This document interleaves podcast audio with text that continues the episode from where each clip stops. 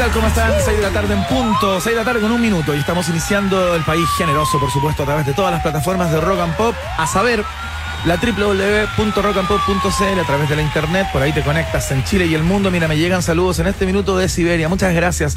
Espero que no haga mucho frío. Debiera ser calor en esta época. Oye, eh, el saludo es de arroba Karen Rojo, ¿ah? Sempiterna Auditora, ¿desde dónde te mandó el saludo? Desde Siberia, fíjate. Le mandamos Capital un saludo, de Siberia, ¿ah? que anda arrancada, dicen, ¿no? Sí, tranquilo, vacaciones. yo le diría vacaciones a ese uno, Iván. ¿Es verdad o no? Descubriéndose a sí misma. Escuché por ahí rumores Sí, que anduvieron no, dando no, vuelta no. por los WhatsApp, por los Hay un reportaje, hay un reportaje y la ex alcaldesa de Antofagasta realmente no estaría detenida en, eh, ¿viste? Como he aprendido, no estaría. El condicional, Con eso bien. inmediatamente me desligo. Te protege. De cualquier fake news, eh, Iván Guerrero, saludamos a todas las ratitas y roedores, ¿no? Sí, claro, por supuesto. Pensé que ibas a seguir tú. Saludamos a todas las ratitas y roedores a través de nuestro país, en todas las capitales rock and pop, por supuesto, y a todos quienes nos escuchan a través de la 94.1. Tenemos un programa muy interesante en el día de hoy, porque si no lo infla uno, la ¿Quién verdad lo que hace? no lo infla Nadie. nadie. Entonces, aunque el programa no esté tan bueno, uno dice que el programa está muy, muy bueno y que te va a cambiar la vida. A ti, a ti, a ti. Sí, a ti que estás escuchando, sí. Caracoles, oye, eh, Iván, sí, pues, en un- día de. mm, de, eh, De frases desafortunadas, ¿no? Forzados o tal vez de histeria colectiva en el Parlamento. O quizás, o quizás hoy, los 3 de agosto, podamos eh, instalar ya de- definitivamente Sí. el día del perdón, fíjate. Hoy, Sí. día, hoy, hoy día le tocaba a dos ministros. Mira, eh, es un promedio como de. Cinco perdones cada siete días, digamos, podemos ir sacando un promedio. Hoy Tenemos al ministro. Eso vendría siendo como 1,36 perdones. Oye, sí, ¿ah? ¿Qué manera de pedir perdón? ¿Qué, manera de pedir perdón mucho Camilo Sexto en las fiestas con actores eh, Sí. Iván de, de la Franca. Hoy le tocó al ministro Grau una especie de eh, perdón por decir lo que dije, que las pymes con la inflación. Sobre la inflación, claro, Igual eh, tenían ciertas ventajas. Sí. Sí. También al ministro secretario general de la presidencia, que es tema país, ¿ah? Giorgio Jackson, claro, lo recogemos para la pregunta del día a propósito de sus dichos respecto a esta altura moral, esta estatura eh, que tendría la generación a la que corresponde Giorgio Jackson y que está en el poder en este minuto con respecto a eh, sus antecesores, no tanto en el gobierno de Sebastián Piñera como en los gobiernos de la concertación. Eh, ardió Troya de inmediato y el ministro eh, Jackson tuvo que pedir perdón a través de su cuenta de Twitter y también lo, lo hizo a través de una declaración pública que entiendo que hizo como en el, como en el Parlamento. Sí, sí, no, no, una, el- una el- declaración la- comenzó a recibir muchas recriminaciones transversales, Iván Guerrero, con muchas metáforas, burlas, solapadas con unicornios, con ángeles y arcángeles también, eh, a lo que tuvo que responder finalmente y rápidamente el ministro. Y una declaración algo intrincada, Sí, tengo la hay gente impresión, que no como la que fue un mucho. perdón medio como, como con mucha información entre medio, como que se alejó del sujeto. Con mucha filosofía. Cuando uno se aleja mucho del, del sujeto, del, del sujeto, la figura gra- gramatical, Claro, claro. se, se enreda. Pero bueno, han llegado a las mejores manos. eh, tenemos el audio de las disculpas. ¿sí? Oye, de las mil disculpas que se pueden pedir, ya van en la mitad, digamos. ¿ah? Exactamente. De marzo a esta van quedando No, hay que 500 nomás, establecer un día festivo, como tú bien dices, para que se concentren todas las disculpas y no nos perdamos ninguna y las podamos ver tranquilos sin, sin, sin el trabajo entre medio porque uno se distrae. Entonces, un festivo y donde se pidan todos los perdones al tiro. Muy bien, el- un, un- eh, ¿cómo se llama? John Kippur. Claro, un día Yom del Kippur, perdón. eh, eh, gubernamental. Un día del perdón, claro. fijamos, propongo el 3 de agosto, Iván Guerrero. Pero bueno, si no entendiste las disculpas, que fueron un poco intrincadas, yo diría como a un nivel intelectual alto, ¿ah? Alto o medio alto, llegaste al mejor lugar, porque mira, acá tenemos las declaraciones y nosotros te las explicamos, ¿ah? Eh, y nuestra escala de valores y principios en torno al, al No, no, no, no eran esas las disculpas que queríamos mostrar. Ya lo vamos a hacer en otro. mo- Ahí estaban, ahí estaban las disculpas. está, Esas eran. ¿no? Esas sí, sí, quedó- absolutamente claro, no hay ninguna duda. ¿Alguna duda, perdón? ¿Alguna duda? Mira, a ver, ahí las tenemos de nuevo.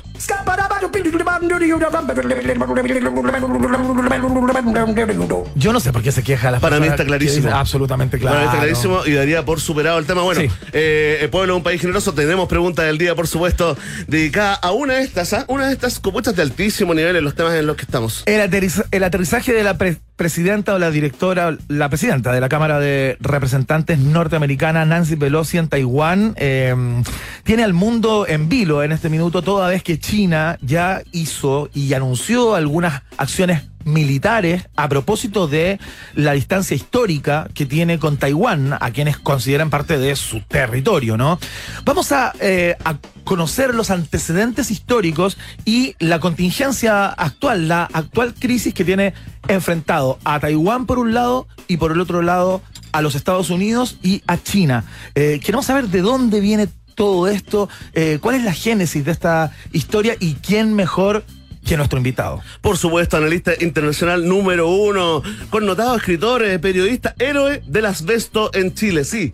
El hombre que fue desvinculado de TVN por luchar contra la industria contaminante, el gran Raúl Sora. Raúl Sora. Topic en estos días eh, también eh, acá en este otro mundo virtual llamado Twitter. Vamos a estar conversando con él entonces para que nos explique toda esta crisis y lo que ha significado este, mm, esta parada en Taiwán de la com- comitiva de los Estados Unidos a propósito de esta gira por Asia justamente que hace la presidenta de la Cámara de Representantes. Se viene la Tercera Guerra Mundial. Es la primera pregunta que le haremos a Raúl Sor para entrar al tiro ahí con un tackle deslizante. Oye, y vamos a hablar acerca de una selección de deportistas chilenas y chilenos que también van a ir a un mundial, Sí, Núñez. pues. Son chilenas, entiendo que es un mundial femenino, ¿no? Femenino. Es la temporada de selecciones chilenas, Iván, que clasifican por primera vez a un mundial. Hockey, Hockey césped. femenino. Hockey césped, claro. Claro, tenemos la de rugby. La de rugby. Sí, los cóndores. Y se suma la de paddle. Se suma en la selección chilena, en este caso la selección nacional de pádel femenino, ¿no? Eh, quienes se van al mundial en Qatar también, ¿ah? Mira. que se disputará eh, entre el 31 de octubre y el 4 de noviembre de este año. Hay mucho detalle, mucha historia previa también eh, sobre este deporte en Chile y básicamente sobre la misma selección, ¿no? Así que conversaremos con la jugadora, una jugadora importantísima de la selección de pádel, ¿no? Exactamente. Janina Minieri va a estar en unos minutos acá para conversar acerca de este fenómeno que está tremendamente de moda el pádel, ¿no? Todos tenemos un amigo, dos o tres, que están jugando pádel de manera casi sí. compulsiva. Sí, tuvo como un, un- un momento así como a principios de los 2000, ¿te acordás? 2000, Sí. 2005, 2010. De pronto entró como que se normalizó y ahora explosión, pero estamos en un siguiente nivel, ¿ah? Hay un Una vecino selección mío, que va al mundial, ¿ah? Hay un vecino mío que juega pádel, a veces escucha este programa, así que le manda un, un saludo a Un saludo al vecino. Matías eh, Sepúlveda. Sí, un saludo. Y también el presidente, el expresidente Piñera, ¿te acuerdas que jugaba a pádel? Sí. Hay ahí un video también eh, viral que Sí, todo sí. el mundo está recordando en estos momentos. Sí. Cuando se va para atrás le mandamos un saludo, ¿ah? Excelente, parte de los contenidos que eh, vamos a compartir con ustedes en el día de hoy. Partamos de inmediato eh, con, bueno, tenemos viaje en el tiempo, ¿ah? tenemos desde actualidad también que viene, pero Chacal, así es que prepara, Chacal, directamente desde el año 91, ¿ah? Esa Oye, palabra. Ese es previo al grosso, ¿ah? Es No, es antiguo Yo el creo- Chacal, yo ¿no? creo que es contemporáneo. Conviven, conviven. Conviven, contemporáneos. Conversación FIFA. Con- conversación- FIFA, perdón. Vamos a conversación ese agu- agujero negro. Sí, sí, sí.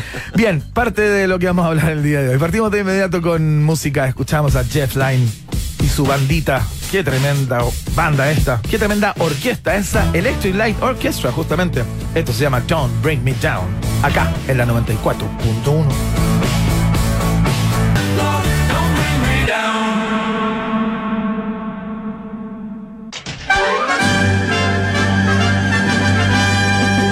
Rock and Pop tienes un permiso 24-7 para la pregunta del día. Vota en nuestro Twitter, arroba Rock and Pop, y sé parte del mejor país de Chile. Un país generoso de la Rock and Pop. Eh, nuestra escala de valores y principios en torno al, al- como a la política no solo dista de obviamente el gobierno anterior donde nosotros éramos oposición sino que creo que frente a, a una generación eh, que nos antecedió que podía estar identificada quizás como con el mismo rango de espectro político como desde la centro izquierda o la izquierda yo creo que nosotros también estamos eh, abordando los temas con un poquito menos eufemismo y con más franqueza. Ahí estaban, ¿ah? Ahí estaban las inocentes declaraciones. Nada hacía presagiar la reacción que iban a tener estas declaraciones eh, que hizo el ministro de la SecPress, ¿no? Giorgio Jackson, en, em, en la plataforma Twitch, ¿no? Ahí estuvo en un, en un- en un stream, en una transmisión el día de, de ayer. eh, inmediatamente ardió Troya, ¿no? Muchas recriminaciones transversales, ¿ah? Aquí se unen todos, ¿ah? Sí, claro. todos contra eh, Giorgio Jackson. Pero ¿sabes qué? Quería destacar una, eh, la del diputado Woody Jorge Alessandri. ¿Qué es lo que dijo? se fue como una volada más, como con la divinidad. Más inmanente, Una, más inmanente, ¿ah? aunque no sé lo que significa, pero me gusta cómo suena. suena muy bien. Yo tampoco sé. Se fue en algo mucho más inmanente, mira. Oye, mira lo que dice, ¿ah? So- solo ellos son la verdad y la vida. No, Escucha- pero esa frase es bíblica. Escucha, eh, eh, escucha lo que dice el, el- el diputado Alessandri. Dice, "Eh, es la línea discursiva más arrogante, más prepotente y violenta que hemos visto en este gobierno.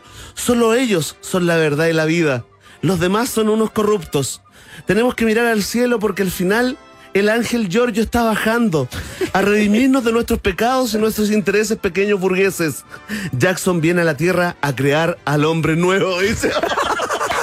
Igual es una buena Se declaración. fue la volada, sí. Pero es divertida. Sí, divertida. Otros le dijeron, bájate el unicornio. Bueno, el, el- el punto es que a todas las críticas eh, respondió finalmente Johnny Jackson con unas nuevas disculpas, ¿ah? Pidió disculpas, claro, pidió disculpas en Twitter eh, a través de su cuenta personal y lo hizo también en una declaración pública que dio en el Congreso, si no me equivoco, en el mismo Parlamento, en donde explicó justamente que sus palabras habían sido desafortunadas, que no quiso de- decir lo que dijo, y lo que habitualmente dicen las personas que se equivocan de manera pública eh, cuando se equivocan. Sí, muy- mira, muy parecido, digamos, a ciertas declaraciones que ha hecho eh, Maffe Walker también en este programa. ¿ah? Sí, claro. También en este programa. Absolutamente, particularmente cuando se conecta con los seres galácticos. ¿ah?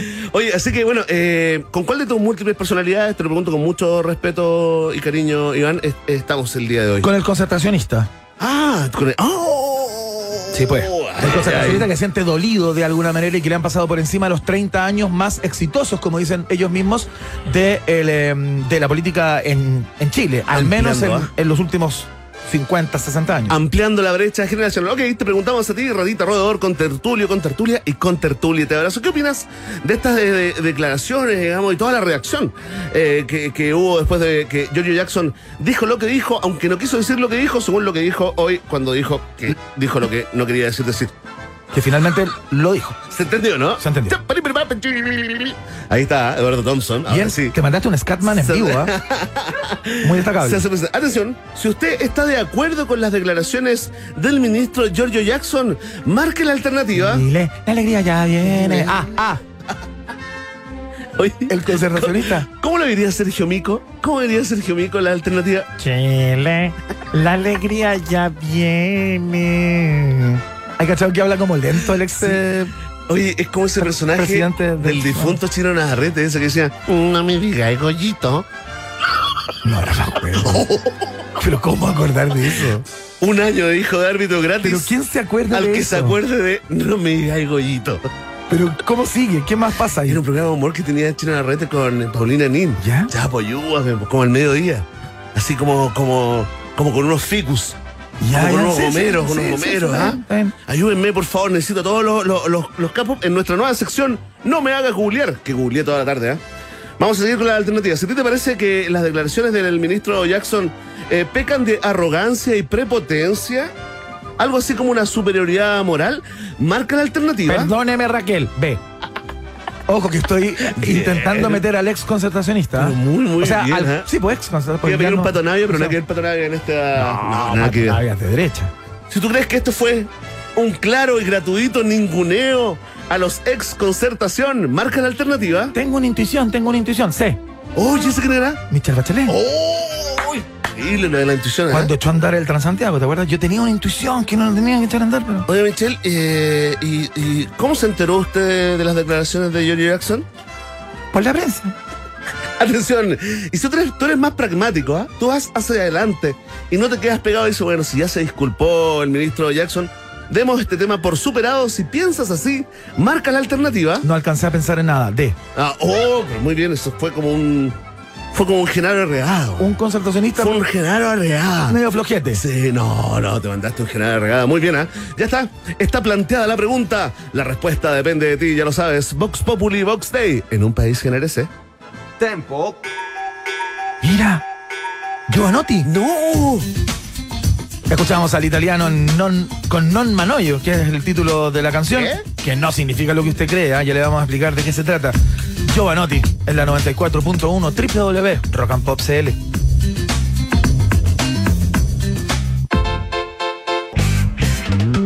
Tempo.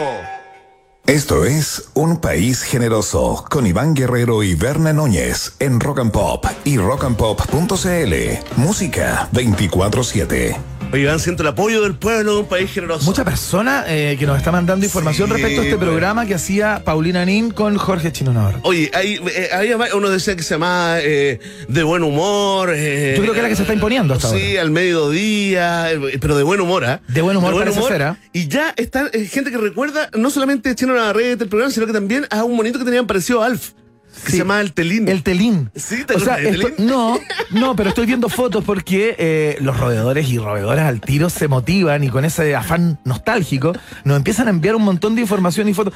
Me, me acuerdo del no me digáis Sí, go- no me Goyito, digáis, dice. Robert. Teníamos un vecino que lo subían al columpio con eso. Dice.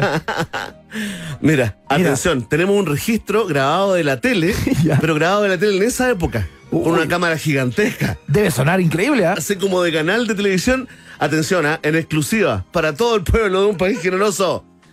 El gran Chino Navarrete, en De Buen Humor. ¿Qué, qué pasa? Este es Telín. ¿Sabes que tengo una ga- ga- ga- ga- ga- gallina? ¿Ese era Telín? Ese es Telín. es tartamudo? Telín? ¿cómo va a ser una gallina? No, no, hace cuac, cuac, cuac, 40 días que no pone un huevo.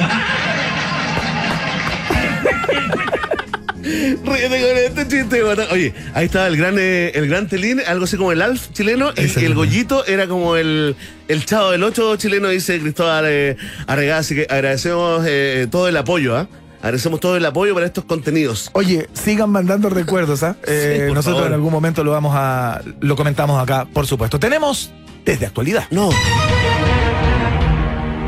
Entiendo que tú me lo haces a mí, Bernet. Así que a ver si te concentras, manso hashtag. pasas al final de, Entonces- de la pauta y ahí está el test. Entonces yo puedo decir, llegó el momento. Podrías. Muy bien, ¿ah? Entonces, llegó el momento. Vamos con el test de actualidad. Sí, sí, vamos rápidamente. El único momento en la radiofonía donde el periodismo pone a prueba el periodismo hoy. Iván Guerrero, Muchas gracias.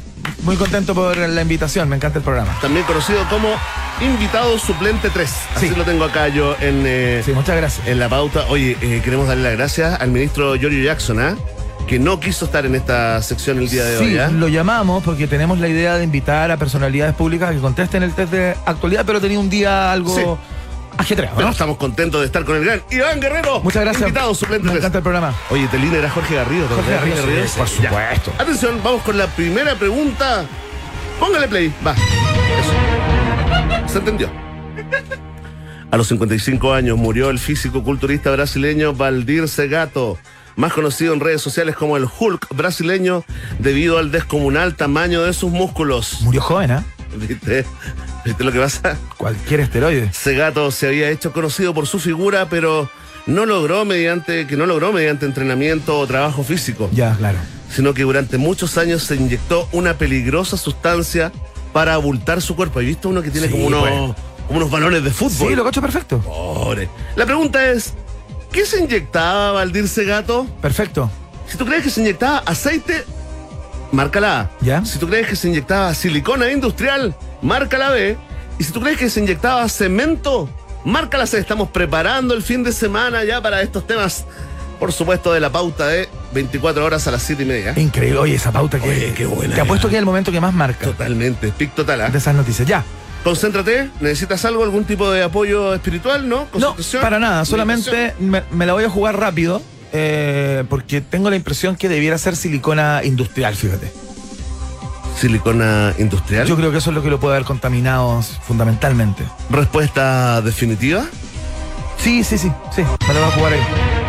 Atención, según BBC News, o sea, es cierto. Es cierto. ahí sí que hay Está la. BBC atrás. Ahí sí que hay fact-checking, ¿no? Según BBC News Mundo, Segato durante muchos años se inyectó Sintol, que es una mezcla de aceite, anestésico y alcohol. Oh, Perfecto. Entonces, no- ninguna de las anteriores. Punto para mí. No está la alternativa. actúa- aceite, aceite. Actúa como un implante causando un aumento de volumen No, de espérate. inmediato, ¿ah? Espérate, esa, esa pregunta es engañosa. Bien. Fact-checking. fact Las alternativas son checking. engañosas porque si ella hubiera puesto probablemente en la alternativa los tres compuestos que integran lo que se inyectaba, yo habría votado por esa. Uh, entonces tú Entonces, estás poniendo en lo que está haciendo la, productora es poner solamente un elemento de los tres que se inyectaba. Reunión de pauta inmediatamente. eh, convocamos, sí, a nuestra. productora. 805 reunión de pauta. Dejamos entonces Stand by el resultado. Dejamos stand by el resultado. ¿Sabes qué? Vamos a hacer una re- reunión de pauta Reunión de inmediata. pauta Inmediatamente. En este momento. Por favor, por favor. Por eh, favor, Connie.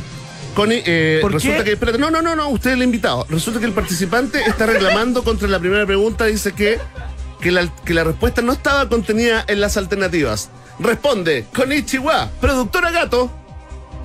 Si va a andar discutiendo, yo le ofrezco una cuarta pregunta. ¿Acepta la oferta? Acepto. Listo. Así se, así se dirime la. Oye, pero si nos tienen que llamar del segundo piso en la Exactamente, así se hace, Giorgio. Vamos con la segunda pregunta entonces. No, la primera. Bueno, la primera. Ya. No invitamos más a este gallo, weón. Tras el gigantesco éxito comercial y crítico que significó Joker o Guasón, ¿no? Sí, sí, sí. También conocido como El Bromas. El año 2019, su secuela ya agendó una fecha en el calendario para volver a desatar la locura. Mira. La segunda parte, que por ahora se llama Joker, Folie à Dieu, en, en francesa, se estrenará el 4 de octubre del 2024 en cines. Aquí va la pregunta. Ya. ¿Qué actriz se rumorea que hará el papel de Harley Quinn? Mira. Oh, ya no es Margot Robbie, ya no es Margot Robbie. pregunta con un rumor. El antiperiodismo. Oye, pero no invitemos más a este gallo si yo les dije. Ya me tendrían que hacer Ya. dos preguntas extras. ¿ah? Yo te dije, llámate cuchillo. ¿Te dije o no? Tiene que ver, por favor. Vamos a la otra. Atención. Alternativa A, Lady Gaga. ¿Será Harley Quinn? Ya. Alternativa B, Pamela Anderson. Ya. ¿Será Harley Quinn? ¿Te acuerdas de ella? Sí, por supuesto. Señora. ¿Cómo no? O Meryl Streep. ¿Será Harley Quinn? Responde Iván Guerrero, ex sin filtros. Primera temporada. Me la juego por la alternativa A. Lady Gaga. Sí. Vamos con la respuesta, porque a diferencia de la primera parte, esta secuela se presentará como un musical, por lo que esperan contar con Lady Gaga para una nueva versión de Harley Quinn. Ahí está. Ahí está. Iván Guerrero 1, un país generoso 1. Así respondo a las injusticias. 1 a 1 entonces. Sí, dejemos esta como la última nomás. No alcanzamos a ser más. El norteamericano Nick Z, cansado de tener que interrumpir sus videojuegos por esas ganas incontrolables de ir al baño, ha creado el primer PC con la capacidad de jugar y hacer tus necesidades al mismo tiempo. Sí, sí. Pero ¿cómo es eso? Para jugar y hacer caquita al mismo tiempo. No, Sí, no. dirá la, no, la, prom- la promoción es así, Iván, no lo digo yo. El inodoro cuenta con 64 GB de RAM, una tarjeta gráfica RTX eh, 3060 No entiendo, no y un entiendo. sistema de iluminación RGB. Lo que eleva el costo del equipo por sobre el millón cuatrocientos mil pesos. ¿Ya? Atención, No entiendo, porque él podría estar sentado jugando en el, en el baño común y corriente. ¿Por qué tiene es, que crear es uno? un baño con computador integrado. Ah, perfecto, ya. ¿Ves? Para tú poder ahí sin tener que pararte. Oye, se pasó. Bien, ¿no? Al Nobel, ¿ah? O al Ig Nobel, más bien. Imagínate, le poní un frigobar, una cocinilla, una, parri- una parrillita. Y no tienes para qué salir, no tienes para qué salir. nunca más. ¿Cuál de estos? Oye, un huevito mapuche para nuestro invitado. ¿ah? Ahí está. Atención. Hace cinco minutos estaba con depresión, Emi. Ahora está totalmente arriba. Así es, así es la cosa. ¿Cuál de estos es otro invento de Nick Z? Ah, mira. Es un inventor compulsivo. El computador tostador eléctrico, alternativa A. Alternativa B, el computador refrigerador. O alternativa B, el computador hervidor. Responde Iván Guerrero. Ex cadena nacional. El computador refrigerador, yo creo. Respuesta definitiva. Sí, la ve. Lo creas o no, Nick Z creó un computador funcional que además funciona como tostador eléctrico. No, nunca más se te va a olvidar. Nunca más se me va a olvidar. Ahí está, pero por el mal, mal rato que le hicimos pasar, vamos a dejarlo todo en un empate 2 a 2 entre un país generoso y nuestro invitado suplente 3, Iván Guerrero. Fuerte el aplauso. Muchas gracias por la. Habría una pregunta 4 en este momento. No sé si nos da el tiempo. Ven Núñez, si lo hacen muy rápido, quizás alcanzamos. ¿Qué dicen por interno? ¿Con esta dirimimos? Sí, con este dirimimos. Ya, atención. Volvemos entonces a 2 a 1 gana. No, 1 a 1. Una mujer ¿Ya? que viajaba en tren en Inglaterra publicó una fotografía en su cuenta de Twitter Ya. donde reveló cómo quedó el caparazón de una tortuga gigante que quedó atrapada en las vías del tren y que fue herida por el medio de transporte. ¿Ya? Pero ¿cómo es posible? ¿Cómo hacía la...? Tenemos el audio de la tortuguita Sí. siendo aplastada, mira.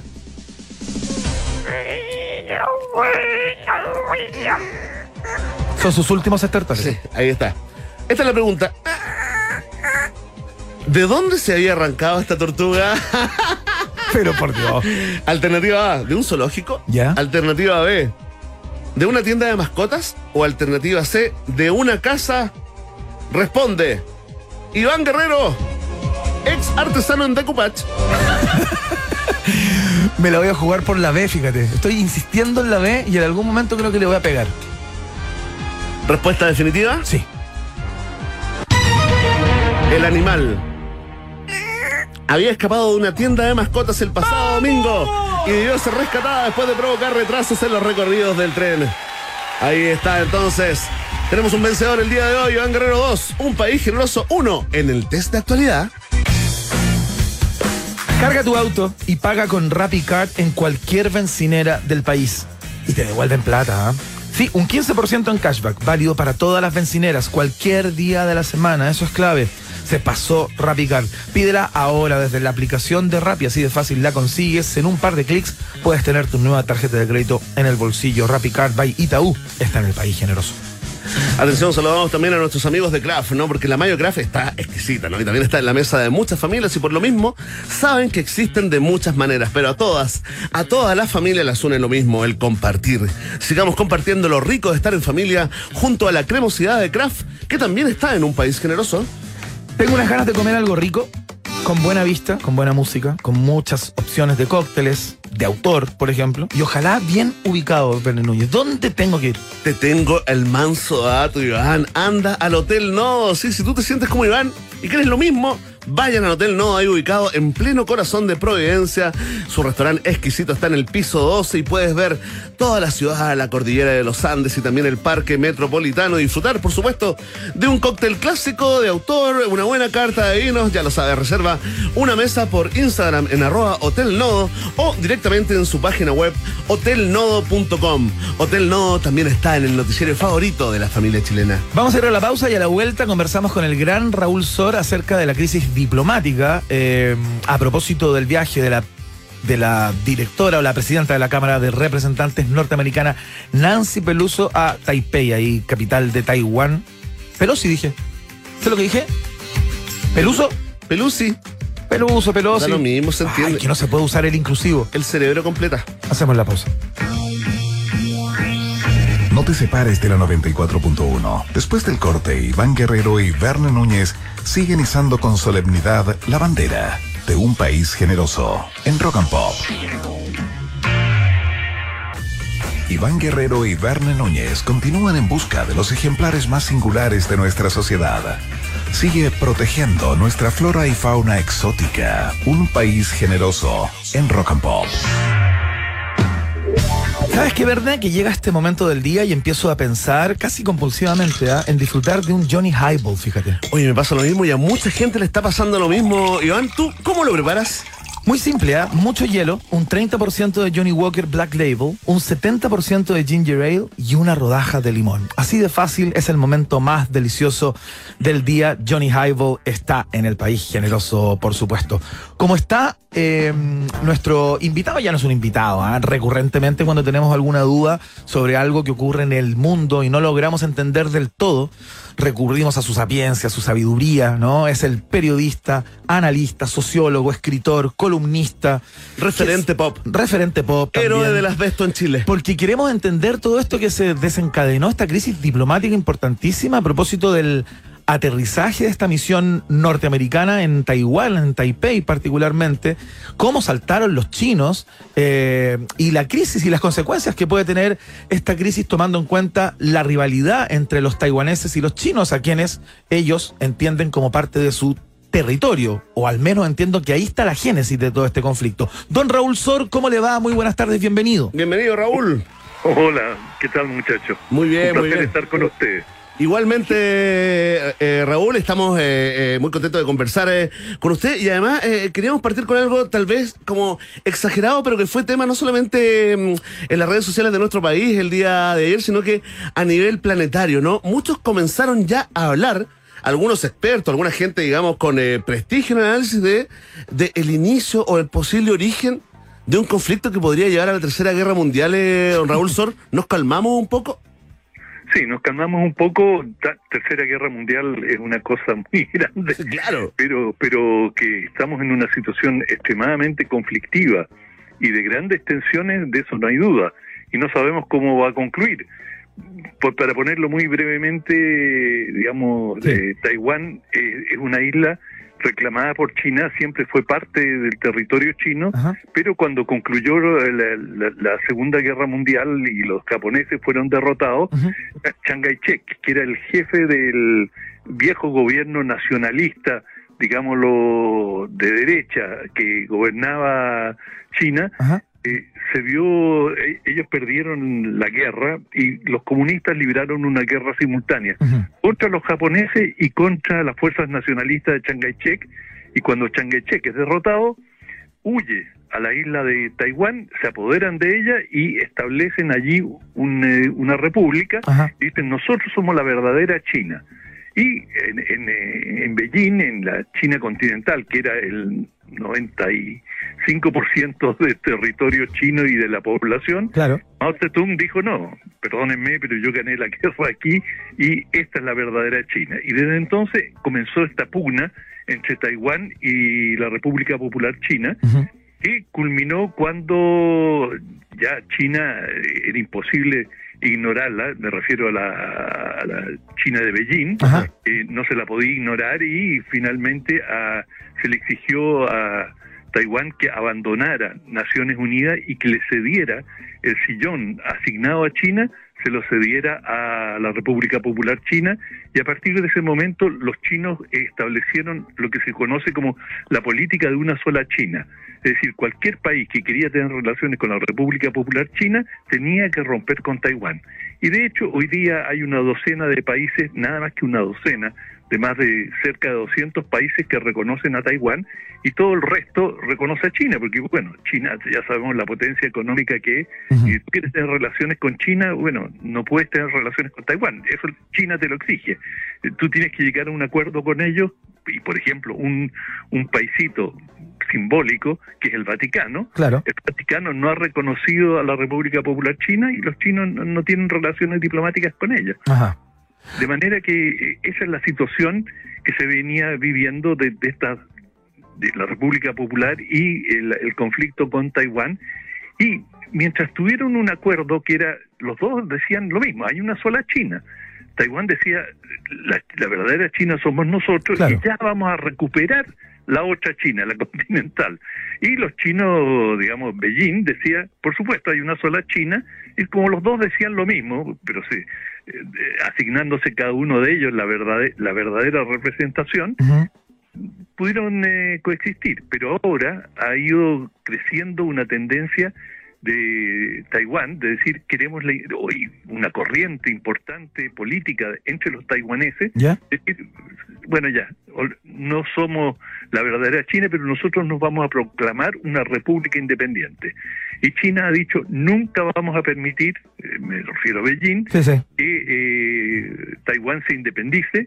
Es una provincia eh, que está, China, está marginado de nuestro país, pero es parte de nuestra soberanía. Ajá. Y desde, yo, mira, he hablado con muchos diplomáticos chinos desde hace mucho tiempo Ajá. y siempre me han reiterado, si estamos dispuestos a ir a la guerra si eh, Taiwán se autonomiza y se proclama república independiente. Perfecto. Te voy, te voy a preguntar después, Raúl Sor, ¿por qué? ¿Cuál es el carácter estratégico que tendría Tai- Taiwán para que los chinos de alguna manera intenten anexarlo y, digamos, hacer lo propio a, como dé lugar, ¿no? Pero antes de eso, te quería preguntar por cómo lees y- o cómo se entiende eh, que eh, la, presidenta de la Cámara de Re- Representantes haya integrado justamente a Taiwán en esta gira eh, en, en Asia eh, y cuál es la relación de los Estados Unidos con Taiwán, porque entiendo que ha sido un poco ambigua eh, a lo largo del tiempo, ¿no? ¿De qué se trata y cuál es el subtexto, digamos, de esta visita? Bueno, Estados Unidos reconoce el, principio de una sola China. Sobre ese principio eh, llegaron al acuerdo y, y China, digo, Beijing se incorporó al Consejo de Seguridad de Naciones Unidas. Ya. Eh, De manera que, y, y Biden en este viaje volvió a repetir de que él no está cuestionando el principio de una sola China, pero que eso no le impide tener relaciones eh, y, y, las relaciones que tiene, es decir, el grueso del arsenal de Taiwán se lo ha brindado China, digo Estados Unidos, Estados Unidos, claro. Estados Unidos a, a Taiwán. Ya. De manera que eso es una... eh, eh, Taiwán no existiría si Estados Unidos no le brindara su permanente apoyo y, ma- y mandara ahí regularmente sus portaaviones a darse una vuelta por el barrio, eso es digamos, un hecho y eh, Estados Unidos ha eh, brindado todo tipo de apoyo a, a- Taiwán. Ahora, eh, una cosa es brindarle el apoyo y otra es eh, pasar a, una- a un nivel superior Claro. y reconocer a, a Taiwán como expresión, una, un Estado independiente. Ahora, los, los chinos dicen, esto fue, un- eh, fue una provincia nuestra, que se autonomizó, pero jamás hemos reconocido su independencia. Por lo tanto, nosotros no estamos cambiando nuestra política. Siempre hemos dicho que esto tiene que volver a nuestro territorio que se cindió producto de, de la Segunda eh, Guerra Mundial, Ajá. los, los acontecimientos que ocurrieron allí, y es- esto tiene que volver a la normalidad. Y en algún momento los chinos dijeron, mira, podemos llegar a un acuerdo que es, eh, do- u- u- digamos, eh, un Estado, dos sistemas. Entonces fue lo mismo que dijeron frente a Hong Kong. Claro. Pueden tener un sistema capitalista, nosotros somos un eh, sistema socialista, Claro. pero somos un Estado con dos sistemas. Es decir, si eh, Taiwán se reincorpora a China, nosotros le vamos a respetar su sistema y pueden mantener sus sistemas de propiedad, en fin, pueden Claro. operar con, con eh, relativa autonomía, ¿Ya? pero siendo parte de, de China. Y eh, con el tiempo, han, han pasado las décadas, eh, también ha ido surgiendo una eh, identidad taiwanesa y ahora muchos jóvenes y en el marco político interno hay muchos que quieren eh, independizarse que no les atrae el sistema político de China continental Claro.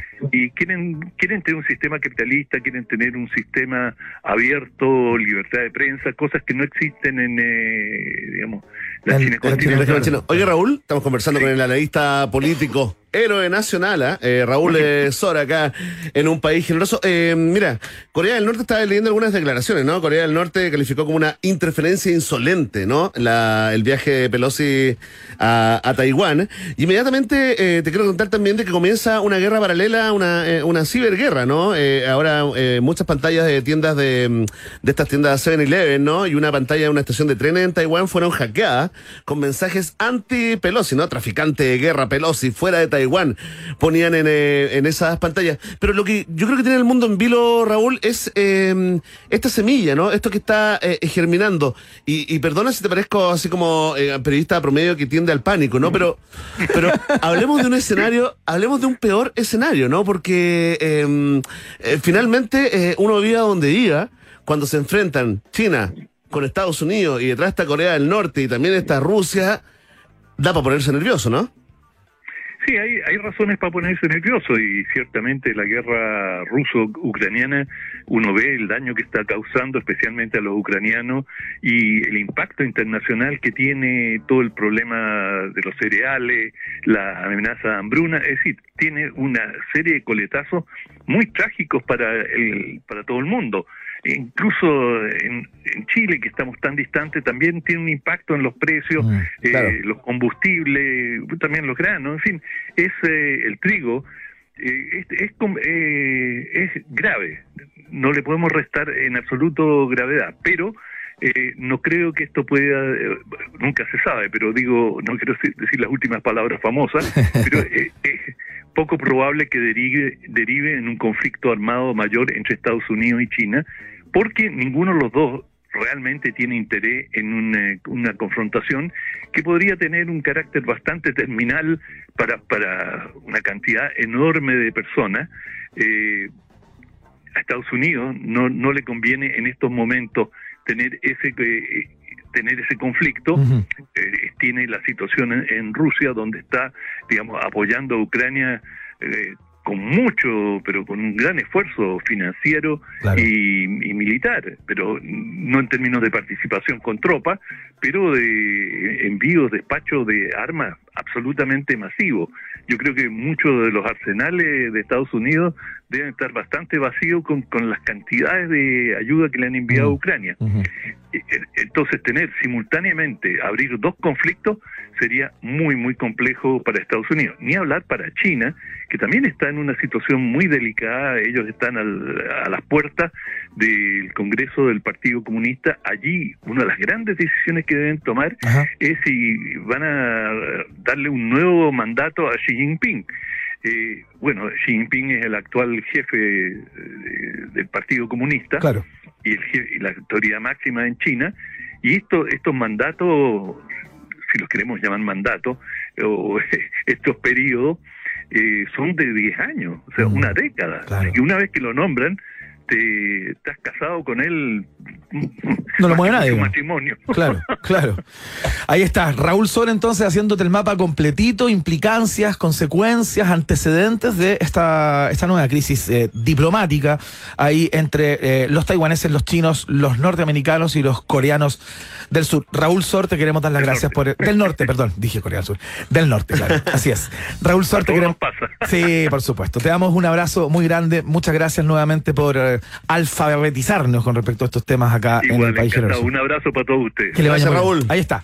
Ahí el está, gran Raúl, Raúl Sol, entonces, a esta hora de la tarde. Siempre un placer conversar con él, sus conceptos. Más que un barniz, ¿ah? Qué preclaro, ¿ah? Yo te diría doble capa. Sí, absolutamente. Doble, capa, que listo, espero que no se olvide nada de que a la noche porque quiero impresionar con mi conocimiento. Oye, ¿le dedicamos, le dedicamos una canción a, a Raúl Sor? Sí, mira, yo calculo que en el verano del 69 Raúl Sor debe haber tenido unos 30 años, fíjate.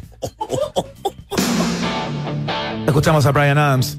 Esto se llama Summer of 69 acá. Got my first real six string,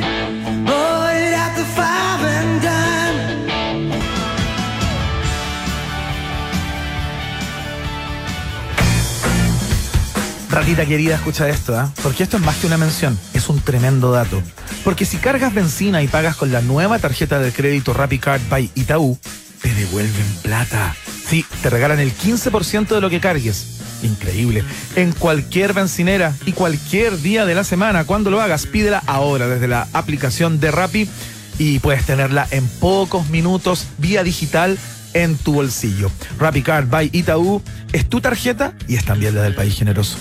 Atención, roedor, roedora. ¿Busques un lugar donde almorzar con tus compañeros de trabajo? Sí, los que te caen bien, por supuesto. Ven a conocer el nuevo menú ejecutivo de Hotel Nodo y descubre nuevos sabores. ¿Quieres saber más? Bueno, hay mucha información en la www.hotelnodo.com o en su Instagram, arroba. El menú ejecutivo del Hotel Nodo también está en un país generoso Te quiero contar acerca de los programas de la Universidad San Sebastián, que cuenta con alternativas online, remoto, semipresencial y presencial. Hablo de los posgrados fundamentalmente, en diversas áreas del conocimiento, por supuesto. Más de 14.000 personas que ya han pasado por sus salas, por sus aulas, digo, o por sus salas, ya han optado por los posgrados de la Universidad San Sebastián. Conoce más en posgrados.uss como Universidad San Sebastián.cl. Oye, ya vamos a tener una interesantísima conversación con Gianina Minieri, la capitana de la selección nacional de pádel que clasificó al Mundial de Qatar. ¿Qué tal? Increíble, ¿ah? Cambiémonos de deportes y el fútbol ya El es muy fútbol ya, ya, ya nos está dando, ¿ah? Nos, nos da puras rabias, puras rabias. Ho- hockey patín, o sea, hockey césped, rugby y ahora Listo. pádel. Eso es lo nuevo. Eso es lo nuevo. La pausa. Después de la pausa, Iván Guerrero y Berna Núñez continúan ampliando las fronteras mentales de un país generoso. Aquí en Rock and Pop 94.1.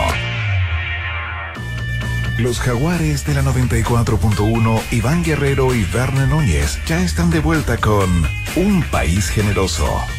En Rock and Pop.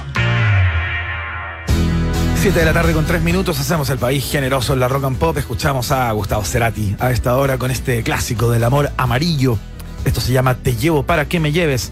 Acá en la 94.1 www.rockandpop.cl. Iván, Berna y tú están en la 94.1. Continúa Un País Generoso en Rock and Pop. Música 24-7. Desde hace un tiempo a esta parte están pasando cosas interesantísimas con el deporte en Chile. Ya te voy a contar de qué se trata. Antes de eso, Verne Núñez tiene un consejo. Por supuesto, porque hay horarios en los que solo puedo pensar en relajarme y disfrutar un delicioso Johnny Highball, una buena cantidad de hielo, 30% de Johnny Walker Black Label y 70% de Ginger Ale. Es un momento favorito del día y espero que sea también el tuyo, ¿no? Eh, Johnny Highball de Johnny Walker está en un país generoso. Sí, y lo que planteaba, ¿no? Han pasado cosas interesantes en el deporte en el último tiempo. Por supuesto, la participación que tuvo el equipo eh, de hockey césped femenino en el último mundial eh, de Países Bajos y España. Destacadísima participación. Primera vez que Chile va a un mundial. Ocurre lo mismo con los Cóndores, la selección de rugby que por primera vez clasifica a un mundial. Y eh, Hoy día yo me enteré, no estaba enterado de esto, lo leímos y dijimos tenemos que hacer algo eh, vinculado con esto porque eh, la selección femenina de paddle tenis, o de paddle ya, hoy día, pádel nomás, de sí. nomás, va al mundial que es en Qatar también y estamos con una representante o la capitana, entiendo, de ese más, equipo, más que ¿no? representante, líder total, la capitana de la selección nacional femenina de pádel, Yanina Minieri. Yanina, bienvenida a un país generoso. Hola, ¿qué tal? Muchas gracias por la invitación. No, gracias a ti, Yanina. Oye, ¿y sabéis qué? Hay una parte, yo creo que compartimos, podemos empatizar con un montón de chilenos y chilenas. Qué bueno que otros deportes, aparte del fútbol, sin, con mucho amor lo decimos, porque somos futboleros también, ¿ah? Qué bueno que estén llegando a estos niveles, eh, están llegando a un mundial. eh, eh, para ti, digamos, y para todo el equipo, eh, ¿qué nivel de logro significa esto, mm, Yanina? Bien, bueno, la verdad que estamos muy contentas. Eh, este no es nuestro primer mundial. Yo, por lo menos, este sería mi quinto mundial de pádel. Eh, lo que sí es importante que por primera vez es, logramos hacer una clasificación eh, que esos años anteriores no se había dado. Siempre entramos por como por invitación Claro, directa una y este año Exacto, y este año como hay muchas más federaciones y equipos jugando, hemos tenido que luchar por una clasificación. Perfecto. Oye, Yanina, da la impresión, y voy a hacerme cargo como de una, de una observación nomás, que el paddle desde hace un tiempo a esta parte se ha transformado en una suerte de moda, ¿no? Y en buena hora, porque claro, hay más gente que lo está jugando, hay más gente que entiende de qué se trata este juego, etcétera, ¿no? Eh, ¿Desde cuándo que el paddle, eh, desde tu perspectiva, está como prendido, ¿no? Eh, que hay mucha gente aficionadamente que en vez de irse a jugar como una pichanga, hoy opta por el por el paddle. ¿Compartes esa sensación? Sí, absolutamente. Bueno, el pádel no es un deporte nuevo en nuestro país, eh, tiene ya sus años, pero sí, a través de la pandemia ha sido ha tenido una explotación terrible. Yo creo que es por la como se juega al aire libre y es un deporte que no es de contacto como en su momento fue el fútbol que estuvo mucho tiempo como negado en la pandemia. Eh, ahí comenzó a crecer y lo otro también que muchas instalaciones, hay clubes por todos lados. Claro. Antes se antes se efectuaba un poco más en el tema de- del sector oriente, pero la verdad que ahora tenemos clubes de pádel en prácticamente todas las comunas. Ah, qué bueno. Y también y también mucho en región. En región también el pádel ha aprendido mucho y yo creo que después de la pandemia eh, esto de hacer el deporte al aire libre eh, ha ayudado. Oye, Yanina, estamos conversando con la capitana de la selección nacional eh, de pádel, Yanina Minieri. Yanina, eh, comparemos, hagamos esas odiosas comparaciones. Por ahí nos enteramos de que tú partiste en el tenis, ¿no? Eh, era, eras tenista antes. ¿Confirma? ¿Desmiente? ¿Confirma? Sí, confirmo. Ya. Bueno, yo empecé a jugar, empecé a jugar tenis desde los seis años. eh, jugué también torneos profesionales, jugar a profesional. Oye, y comparemos, Ya. Comparemos porque mucha gente ha jugado tenis, poca gente todavía, a pesar de que está de moda y es tendencia. Eh, eh, ¿Sabes lo que es el pádel? ¿Qué, podríamos, ¿Qué podrías decir tú como diferencias del pádel con el tenis? Algunas evidentes, otras ya más técnicas, ¿no? Sí, o, mira. o con el paleteo en la playa, por ejemplo. Sí, mira, lo que pasa es que primero la, la cancha es distinta porque es mucho más pequeña, eh, también la superficie cambia porque es pasto sintético, eh, se juega con vidrios y con reja, Claro. eh, y lo otro también importante que se juega de cuatro jugadores. Claro. Eso también que en el tenis normalmente se juega el simple, acá se juega sí o sí en pareja, y eso también ha ayudado a que mucha más gente lo, lo practique. Perfecto, perfecto. Oye, Yanina, el otro día vi una jugada increíble, eh, viendo como imágenes de pádel así como, no sé, vi una final entre España y Argentina, masculina, eh, no sé en qué mundial habrá sido o en qué competencia, pero vi un tipo que salió de la cancha hacia afuera y contestó desde afuera hacia adentro. ¿Por qué no Sí. cierran la puerta? Cierren esa puerta. Sí, no, la verdad que yo creo que eso es lo que ha hecho muy entretenido el pádel, de que es un deporte súper vistoso. Hay jugadas, además que el vidrio también te da las opciones de un rebote, te da la Claro. opción de pasarla al otro lado. Y sí, muchas veces los jugadores profesionales juegan prácticamente más afuera de la cancha que adentro, o sea, y es muy vistoso. Yo creo que eso ha llamado mucho la atención, que se crean jugadas buenas, Claro. un contravidrio, una salida de la cancha, son jugadas como soñadas. Claro. Oye, Nina, y la típica pregunta del, gua- del guatón que entrena, oye, ¿y, y- y se gasta más que, que en deportes parecidos como el tenis o el, o el ping-pong, el paleteo, en el, en el pádel? Sí, sí, yo creo que es un deporte súper intenso porque como es cerrado, el punto Claro. es muy difícil de hacer un winner. Siempre está volviendo la bola, siempre está rebotando, hay opciones de pegarle. Entonces eso yo creo que al- también al ser la cancha más pequeña, también lo hace mucho más intenso. Ya.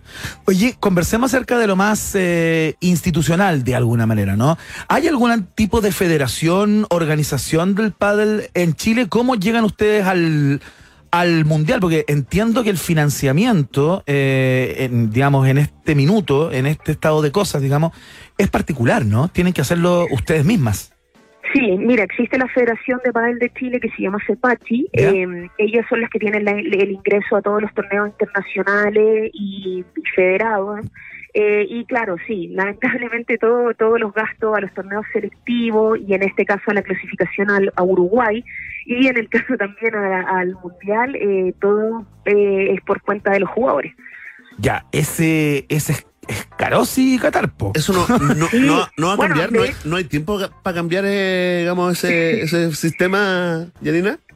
Eh, mira, la verdad que no, porque también eh, no es un deporte olímpico, por lo tanto tampoco se pueden acceder a recursos con, con el Team Chile y Claro. esas cosas, pero pero sí, los pasajes están carísimos. De hecho, con el equipo hemos estado cotizando y estaban en dos palos y medio, dos millones y medio. Ahí, el desde. El justo- puro pasaje, Exacto. claro. Sí, porque justo coincide con el Mundial de Fútbol, es el mismo mes. Entonces está todo carísimo. Ah, tienes toda la razón.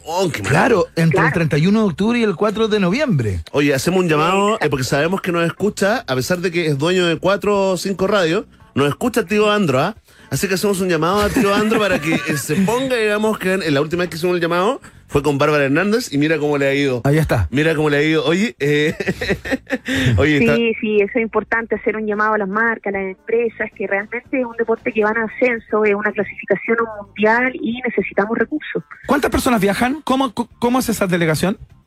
Sí, mira, somos ocho jugadoras y una capitana que es Noelia Suárez, Suárez y, y bueno, son ocho jugadoras, se juegan tres puntos a disputar por cada país. Ya. Así que somos ocho jugadoras las que vamos. Oye, Yanina, ¿qué tiene que pasar para que un deporte se transforme en deporte olímpico?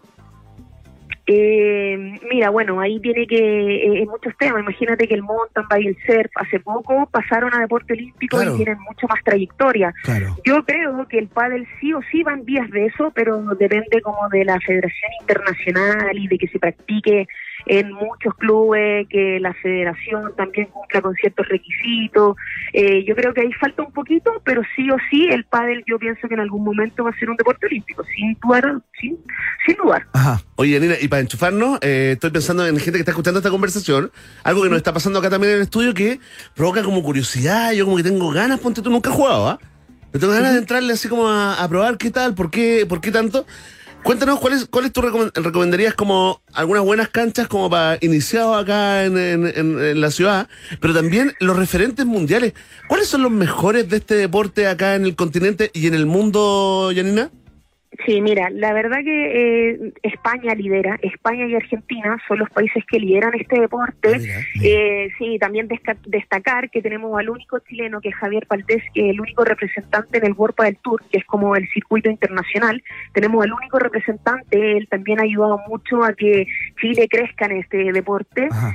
Eh, sí, y en cuanto a cancha, eh, mira, yo trabajo en Club Conecta, tenemos cuatro clubes en, en La Dehesa, Maipú, Maitencillo y mucho más por abrir, pero la verdad es que esto está creciendo tanto que prácticamente en todas las regiones hay y también en todas las comunas. Janina Minieri nos acompaña a esta hora de la tarde, parte de la selección chilena de paddle femenino que va a ir a disputar una, un lugar, ¿no? Una mm, ojalá tener una gran participación en el Mundial de Qatar, justamente que es entre el 31 de octubre y el 4 de noviembre de este año. Eh, ¿Cómo ves la posibilidad de Chile? eh, De ser campeones del mundo, dilo. no sé dilo si de ser campeonas del mundo, pero eh, digamos, ¿con qué nivel de participación ustedes quedarían conformes y tendrían la impresión de haber hecho como un buen papel? ¿Cuál es, cuál es el umbral que se están poniendo? Sí, mira, son, participan 16 países y nosotras queremos quedar dentro de las 8 para poder obtener la clasificación directa. Eh, la verdad es que competirle a España y Argentina es duro porque allá es un deporte profesional, acá en Chile sigue siendo amateur. Perfecto. Eh, en- pero sí, si nosotras logramos quedar dentro de las ocho jugadoras, yo creo que es muy buen papel. Y la verdad que tenemos unas jugadoras, las ocho jugadoras, nos conocemos hace muchos años y llevamos mucho tiempo compitiendo. Y creo que este es el año en el cual podemos dar una gran sorpresa. Mira. Bien. Oye, ¿y hay, hay técnicos? ¿Van con un técnico, una, una directora técnica? ¿Cómo es eso? Sí, sí, la, la, la entrenadora es Noelia Suárez y ella es la que está, digamos, en silla, digamos como el Mazú en la Copa Davis. Ya. Ella es la que está ahí con nosotras en cada partido. ¿Y puede gritar y dar instrucciones? Sí, la verdad Ya. que cuando jugamos la clasificación con Uruguay estuvo buenísimo, estábamos todas súper nerviosas, súper contentas y la verdad que sí, se crea un ambiente súper bueno cuando tú tienes una capitana, no juegas sola, juegas con el equipo como selección y también tienes una entrenadora que está ahí compartiendo en cada minuto. Qué buena. Un nuevo deporte eh, que se suma a la lista de deportes que en el último tiempo nos han dado muchas satisfacciones, eh, tanto con participaciones en mundial como con clasificaciones a torneos mundiales. Yanina Minieri, parte de la selección nacional de paddle fe- femenino que eh, a fines de octubre se va al mundial de Qatar. El llamado lo puedes hacer en este minuto a los multimillonarios chilenos, Yanina. Por favor. Sí, la verdad que bueno, un llamado a todas las marcas, a todas las empresas, a todas las instituciones que realmente apoyen este deporte. Eh, logramos la clasificación prácticamente por nuestros medios, pero ahora me parece que representar a tu país, creo que lo mínimo que deberíamos tener es eh, el pasaje y los gastos primordiales, que no salga de nuestro bolsillo. Mira, vamos Ya más estamos allá. representando a Chile. Vamos más allá. Vamos, vamos. Si hay alguien que nos está escuchando en este minuto y que tiene lucas, no saben qué gastarlas, hay gente así en Chile, aunque no lo creas, eh, ¿con quién se contacta? ¿Qué es lo que hace, por ejemplo? Eh, mira, podemos dar nuestro mail. Nosotros tenemos eh, Padel Fem, tenemos nuestra red social, estamos publicando, estamos cubriendo todo por ahí. ¿Ya? Y yo creo que ese sería el, el medio para que nos contacten. Selección Nacional de Chile de Padel, se llama eh, Padel Chile, así que ahí nos pueden estar eh, contactando. Mira, aquí tenemos arroba Alberto Shank. Que le escribe y dice, yo me pongo con los pasajes, eh, dice, pero no sé. Atención, multimillonario, tú que estás pensando en comprarte su- tu sexta vivienda o el tercer helicóptero, Deja un legado. deja un legado. Deja Tienes la posibilidad legado. de apoyar a la selección femenina chilena de paddle. Listo. Fantástico. Oye, fuerte el aplauso. eh, en tu nombre, Yanina, salúdanos ahí a todo el, a todo el plantel, a todo el equipo, por supuesto, ¿ah? Sí, por supuesto, somos un equipo bien consolidado, eh, todas nos ganamos este cupo y la verdad que estamos muy contentas y esperamos eh, tener los recursos para poder ir en las mejores condiciones. Oye, ¿hay tercer tiempo, Yanina, en el padre, no? Sí, siempre. ¿Hay Eh, cervecita, sanguchito después? Sí, ¿Se recupera las sí, calorías? o sea, bueno, hay que decir que estamos intentando y hacer todo lo, lo posible para hacerlo más profesionales, pero sí, es un deporte muy social, así que siempre hay un tercer tiempo, sí. Hermoso. Yanina Minieri, entonces, a esta hora de la tarde. Que, que les vaya muy, muy bien, Yanina. Muchísimas gracias por la invitación. Chao, suerte. Mucha suerte, ¿ah? Hasta luego. Chao. Ya, vamos a escuchar a um, The Rolling Stones a esta hora de la tarde con este clasicazo. Qué linda es esta canción. Se llama She's a Rainbow. Suena acá, en la 94.1 o en la www.rockandpop.cl. Donde quieras.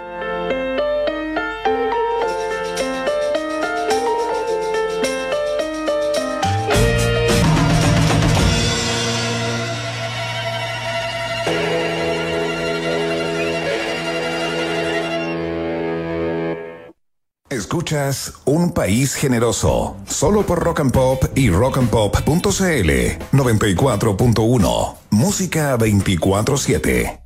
Oye, a pesar de que ha participado, ha participado mucho en este programa, arroba Karen Rojo, eh, efectivamente hemos hecho una actualización. eh, no pudimos dar, fíjate, tratamos de ubicarle, aplicarle el GPS. Sí. No sabemos, pero qué importa No que nosotros no sepamos dónde Habida, está. ¿cómo se dice? Lo importante es que la policía de Rotterdam, fíjate, eh, ha confirmado hace un par de horas, ¿no? Que efectivamente, tal como se publicó en algunos medios, Sí.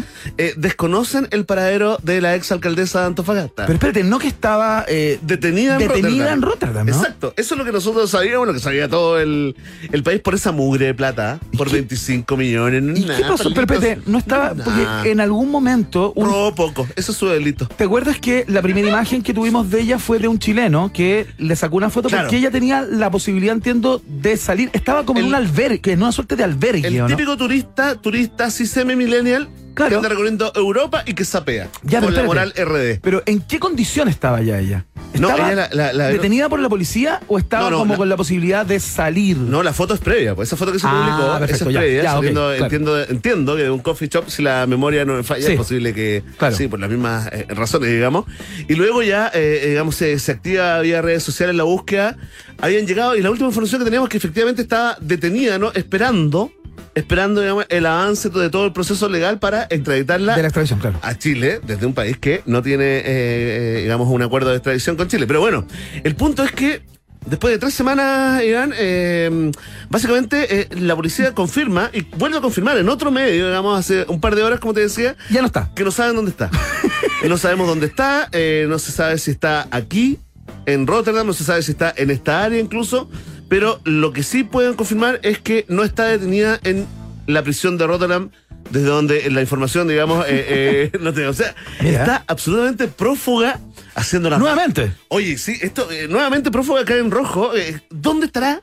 No se sabe la verdad, ni siquiera pueden asegurar eh, los voceros de la policía de que se encuentra en Países Bajos. Mira, o sea, ya estamos hablando de un personaje que raya con lo novelesco, ¿ah? O Oye, sea, una esta- persona que es prófuga de la justicia ya dos veces, que se fuga del país que la condena y luego del país en donde ya había sido encontrada y, y bueno, que iba a ser condenada, seguramente iba a llegar a nuestro país a propósito de que eh, yo me imagino que eso se iba a tramitar rápido y se fugó de nuevo. Esta fugada, esta fugitiva, eh, ahí eh, escapando de la autoridad de la policía, Iván, eh, en una película de acción, ¿eh? De acción y ya cara en rojo.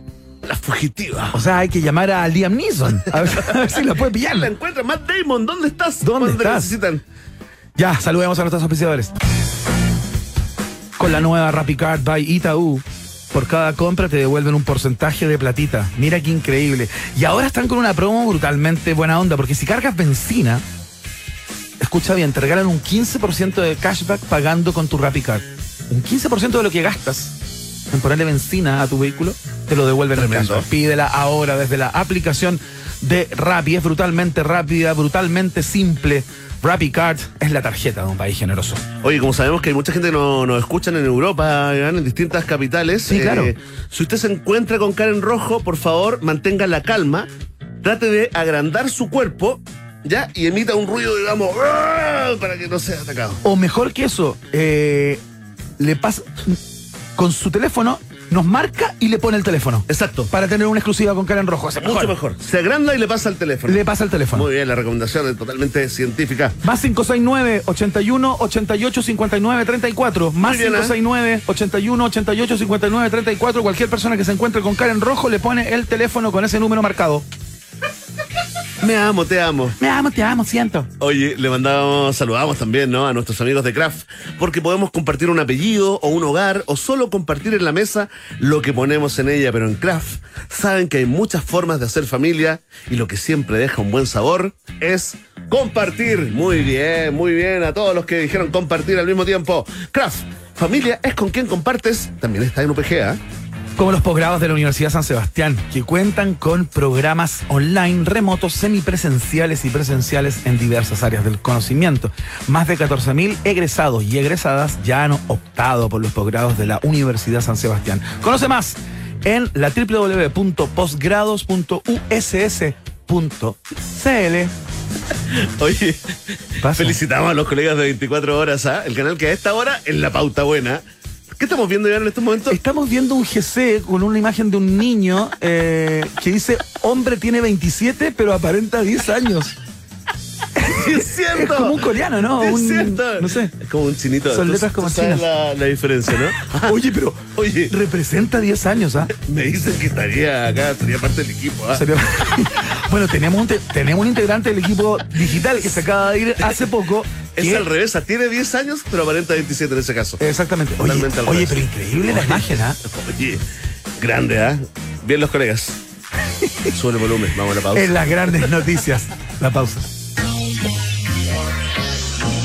Nos separamos por un instante y al regreso Iván Guerrero y Berna Núñez siguen repartiendo nacionalidades por gracia en un país generoso de rock and pop 94.1. Iván Guerrero y Berna Núñez siguen intentando hacer contacto con nuevas formas de vida inteligente. Continuamos explorando las maravillas de nuestro universo local a bordo de Un País Generoso, aquí en Rock and Pop 94.1. Ustedes ya la reconocieron, por supuesto. Es uno de los primeros hits de los Cure. Escuchamos Boys Don't Cry, es Robert Smith y su banda, acá en la Rock and Pop y también en la www.rockandpop.cl.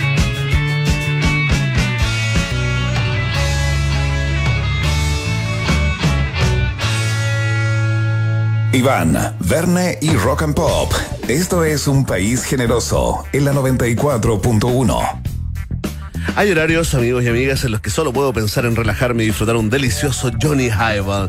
Una buena cantidad de hielo, 30% de Johnny Walker Black Label y 70% de Ginger Ale. Ah, es el momento favorito del día y seguro será también el tuyo. Johnny Highball con Johnny Walker Black Label. Está en un país generoso. Estimados pasajeros, pónganse cómodos y prepárense para el despegue. Llegó el momento de subirte al DeLorean de la 94.1 y viajar por la historia de nuestra cultura pop. Es el viaje en el tiempo en un país generoso de la rock and pop. Primera estación.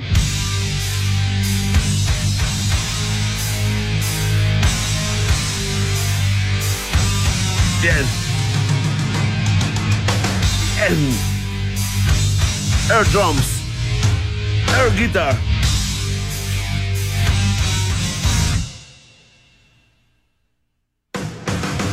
Señoras y señores, bienvenidos y bienvenidas al viaje en el tiempo del país generoso que comienza con esta estación absolutamente pasada de voltaje. Porque el 3 de agosto del año 1963 nace No. el señor James Alan Hetfield, Qué grande. cofundador de Metallica junto a Lars Ulrich, compositor, guitarrista, líder espiritual de la banda, que canta así, mira. Ah, no, falta una vuelta. Bueno, No explotó. no explotó. Ya viene, ya viene. Son de introducciones largas. Esto se llama Set Back True, está en el llamado disco negro, que de alguna manera para los fanáticos del, heavy metal eh, o del death metal, como ustedes quieran, eh, de alguna manera es el disco más eh, mainstream o más pop que tiene Metallica, porque claro, eh, las melodías son más pegajosas, son menos, digamos, intensos, ¿no? Pero de alguna manera este disco también permitió que Metallica llegara a muchos otros lugares, mucho más allá de la comunidad de las poleras negras, digamos, y fuera adquirido y absorbido por muchos y muchas otras. Eh, James Hetfield, eh, tú sabes que fue convocado por el mismísimo Lars Ulrich. James tuvo varias bandas cuando, ca- cuando chicos, chico. sí, pues, se partieron chicos esto. Tocaban covers, él siempre era convocado por otros amigos ahí como del barrio, tocaban covers, después tuvo una banda en las que, en las que cantaba canciones propias y todo eso, hasta que un buen día eh, lee en una revista local ahí ¿Ya? de la zona de California. Me donde gusta esa historia. Es muy bonita. Ve un, eh, una publicación de un tal Lars Ulrich que tocaba la batería que convocaba gente justamente para tocar la guitarra en una nueva banda. Increíble. Y es ahí respondió, Cuando- creyó en el aviso. cuando el compañero pica y dice, ya, ok, yo que estoy, que me pasaban varias bandas dando vueltas, por ahí vamos a ver qué tal esta. Era el comienzo de Metallica, quizás junto a Iron Maiden, eh, la banda de heavy metal más importante, más destacada o más conocida o pop- popular tremendo. de los últimos 30, 40 años. Oye, además que están tocando, a mí me ha tocado verlos en distintas etapas, están tocando como eh, lo que pasa con las bandas de rock. Con las bandas de rock que se mantienen, que son buenos, que, están que empiezan a tocar mejor, más pulido, más sofisticado sus propias canciones. Claro. A pesar de que en unos conciertos hace, hace pocas semanas atrás, Hetfield se quebró, ¿te acordás cuando eh, Sí, estaba se como- quebró dijo así como que ya Estaba como muy- estresado, ¿no? Como, Estoy como viejo para esto, dijo. Claro, ¿Ah? Tiró ahí el. Se emocionó. sí, la crisis. La crisis también fue le en, llega. en Brasil, entiendo, en un concierto en Lola Palusa. Oye, cuando cambiaron al, al bajista y Sí, ganó el Carsten po. Trujillo y le pasaron al tiro un chequecito de un millón de dólares para que te vayas acostumbrando. acostumbrando a de qué se trata estar en las grandes ligas. bueno, eh, el caso es que yo creo que uno de los grandes aportes de la banda, eh, desde mi perspectiva, dentro de muchos, es la incorporación a este, a este sonido, a este género de, eh, de pasajes más bien sinfónicos, ¿no? Que no tienen que ver o que no habían tenido que ver históricamente con el sonido arrollador del heavy metal.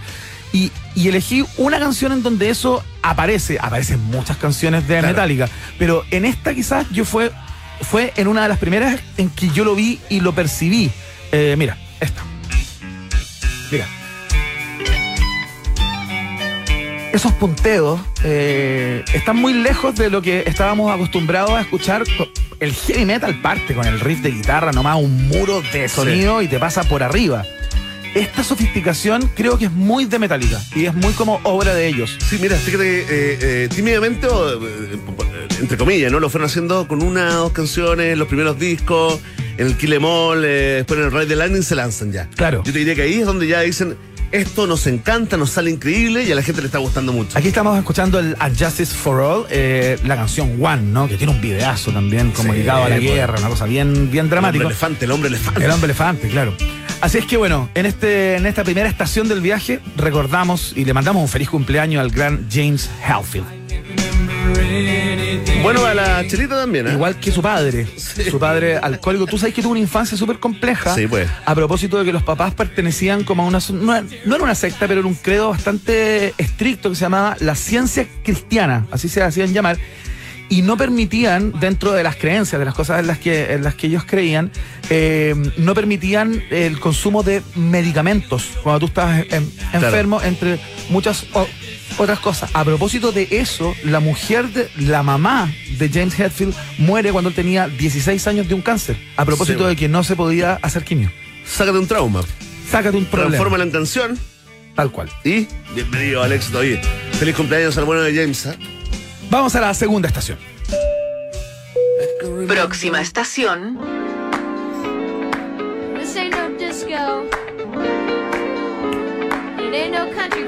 Para las personas que tienen de 35 para arriba, seguramente eh, en algún momento se pueden hasta haber cansado de la rotación que tenía esta canción en MTV.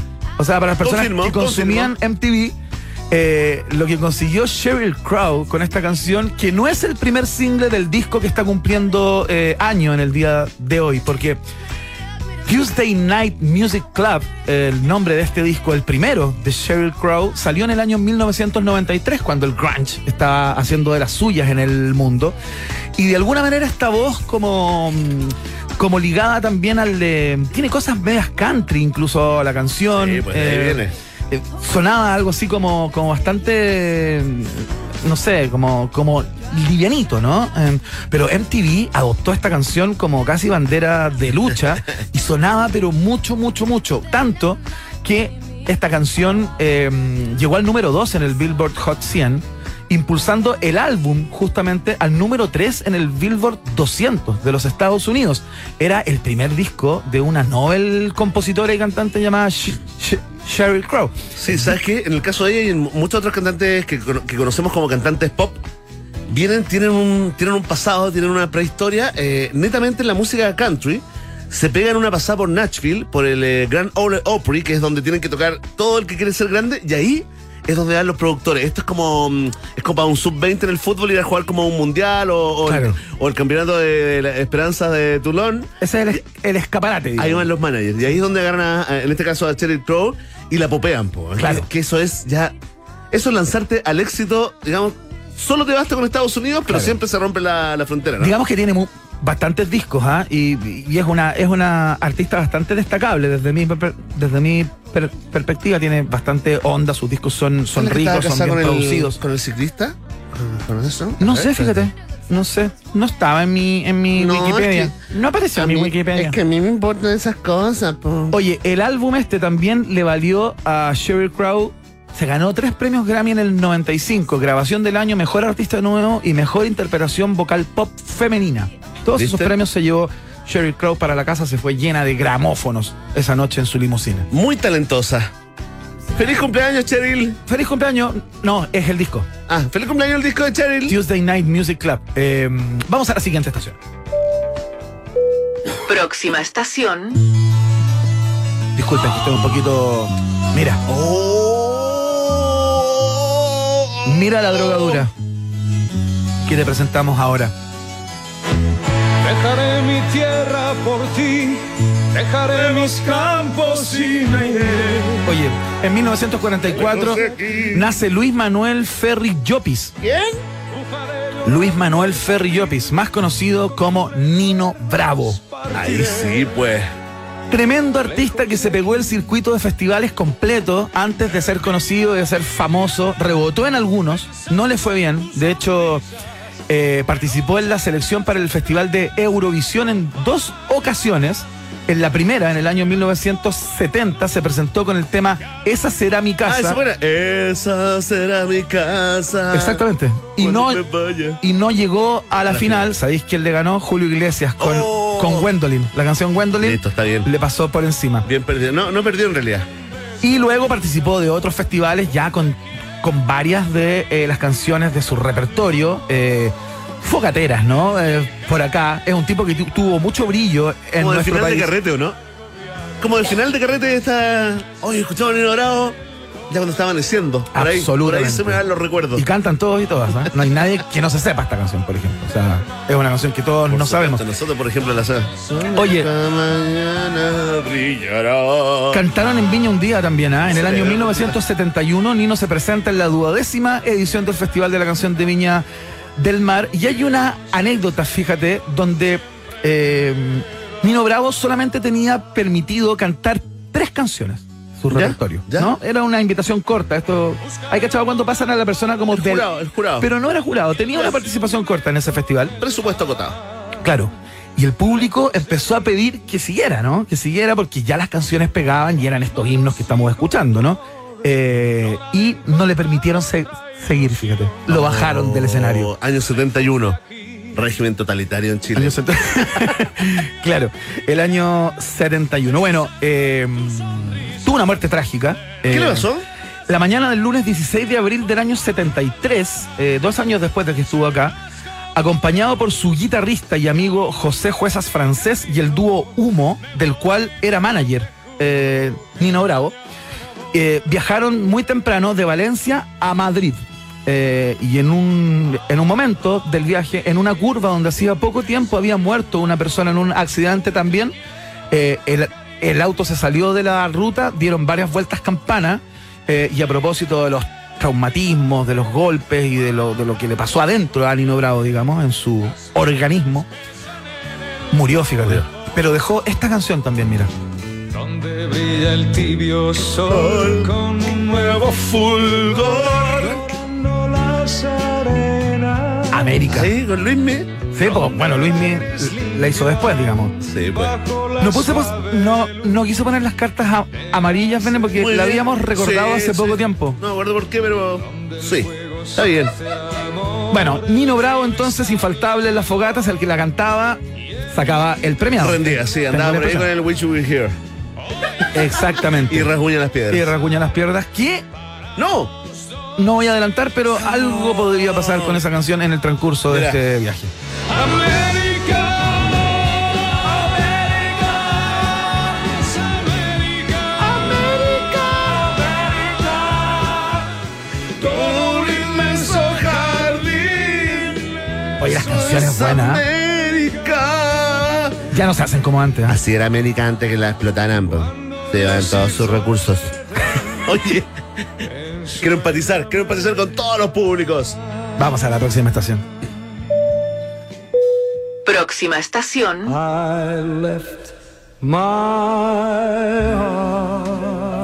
Finísimo, Qué finoli este momento, ¿no? elegante y sofisticado. Estamos escuchando al señor Anthony Dominic Benedetto, que nació un día como hoy en el año 1926 en Queens, New York City. Pero usted lo conoce probablemente como Tony Bennett. Tremendo. Si hay un crooner, si hay alguien que podría calzar perfectamente en la definición de crooner, es el señor Tony Bennett. Eh, después vinieron otros, después vino Frank Sinatra, se dice hasta que el mismísimo Morrissey de alguna manera en su último tiempo ha tomado de alguna manera ese carácter, ¿no? Qué sé yo, Michel Bublé, hay varios que, que entran en esa, en esa de- deno- denominación, pero este es el papi de todos ellos, ¿no? Un tipo que tiene una cantidad de éxitos, que interpretó las canciones de todo el repertorio del jazz, del swing, eh, todas las canciones que pegaban, que es eh, eh, en sí la definición del crooner, ¿no? Interpretan canciones populares, siempre con una orquesta Claro. de fondo, en vivo, ¿no? Eh, y tiene la particularidad de ser uno de los artistas más alabados y admirados por eh, quienes luego se desempeñaron en el mundo del pop, ¿no? Sí, Eh, es, como, es como el tío Valentín Trujillo de Estados Unidos. Mira, es, Sí. es una buena forma Sí, sí, de, el tío Valentín, hay que de- darle el premio. de calificarlo. Fíjate, el gran Tony Bennett, y tiene la particularidad que el tipo eh, estuvo cantando hasta los 95 años de edad. O sea, es una persona que sigue cantando. ¿Lo perdimos? No, Ah, no, no, vive Tony Bennett. Tony Bennett vive todavía. Tranquilo, tranquilidad. Tranquilidad. Sacó un, sacó un álbum, no, mira, sacó tres álbumes, estábamos hablando por interno con, con Emi. Sacó tres álbumes, el año 2006, el 2011 y el 2012, que son tres exitosos álbumes de duetos, Sí, pues. donde interpretó canciones clásicas eh, con gente como Lady Gaga, John, John Mayer, Elton John, Alejandro Sanz, Thalía, Gloria Estefan, hasta Vicente Fernández pasó por ahí y tuvo la posibilidad de compartir un estudio con el gran Tony Bennett. Pero una de las, eh, de las interpretaciones que más se destaca eh, por lo impresionante de verlos juntos, ¿no? Cantando eh, de las mejores voces Me acuerdo de- de esto. Del, del pasado y del, pre- del contemporáneo. Sí, claro. Me acuerdo, ¿sabes qué? Antes que la, que la menciones, me acuerdo de la, de la onda entre ellos. Sí, pues. Del cariño que le expresó. Mira, La esto buena. fue lo que pasó, es un extracto, nada más, la canción es bastante larga, se llama Body and Soul, eh, y es la interpretación en el disco Duets de este señor con Amy Winehouse. Mira. Why haven't you seen it? I'm all for you, body and soul. Ahí está el señor Tony Bennett, y ahí entra, mira. No es Aretha Franklin, ¿eh? Sí, pues. Es Amy Winehouse. Tremenda. Mira eso. Y, y es, es muy bonito ver el video porque tú los ves como se miran y que de alguna manera como que coquete, hacen todo el juego de la canción, ¿no? Sí, como, pues. como que la interpretan, ¿no? Pero ella, hay, una, hay una cosa como un- una expresión, digamos, de, de amor como fraterno, ¿no? Eh, sentía yo en la mirada, en los gestos de Amy, que está- tenía súper claro que estaba con un, con un papá, con un señor. Con ahí. un gigante, Claro, lo mismo que Lady Gaga sin duda. esta canción. Tremendo, lindo recuerdo, ¿eh? Recuerdo- recordar a Amy siempre, ¿eh? Sí, claro, siempre. Recordamos al señor Tony Bennett también que nació en un día como hoy y continúa por ahí dando vueltas, ¿ah? Incansable, el gran crooner del siglo XX. Vamos a la próxima estación. Última estación. Qué bonito. De Ya- fogata en fogata. Ya que estábamos en fogata, de fogata en fogata no podíamos dejar pasar esta, porque Carlos Alberto Nito Mestre nació en un día como hoy en Buenos Aires, el 3 de agosto del año 1952. Músico argentino, ¿no? Que es particularmente conocido por haber integrado este dúo junto a Charlie García. Sí. Oye, mira, vamos a la fogata. Te encontraré una mañana dentro de mi habitación. Mira, es bien injusto que Anito Mestre siempre se lo instale como el otro, ¿ah? aparte de Charlie García, porque la mayoría de las canciones de Sui Generis, el cantante principal, el que, el que inicia las canciones, el que parte cantando, eh, es Nito Eso, Mestre claro. y es compositor de muchas de ellas, al igual que Charlie García. Ajá. Son compuestas a dos manos, la mayoría Tú dices que bien horizontal. de estas esta- canciones. este Sí, es un músico que ha hecho su carrera también después de que se acabó eh, Sui Generis, después de ese concierto inolvidable en el teatro. o- o- el teatro Obras, eh, Adiós Sui, Sui Generis, que se convirtió en una película también. Hay ¿Qué año DVD. Eso fue. eh, ¿80s? Yo creo que fue a principios de los 80, debe haber sido el año, el año 81. Es que no, No me acuerdo exactamente cuánto, cuándo fue. No te preocupes. No, fue en el Luna Park. Mira, yo dije obras y fue en el año 75. Sí, en este momento mucha gente eh, borrando los tweets en los cuales te iban a decir, oye, Que me iban a insultar. No, pues se fue en el Luna Park. Ya, espérate. Y esta canción, otro momento Bustamante. Sí. ¿Se trata o no de alguien que lo enterraron con catalepsia y revivió en No, la po, tumba? esa es la que viene después. po. Ah, perdón. Es Rasguña las Piedras. Tienes razón. Esta.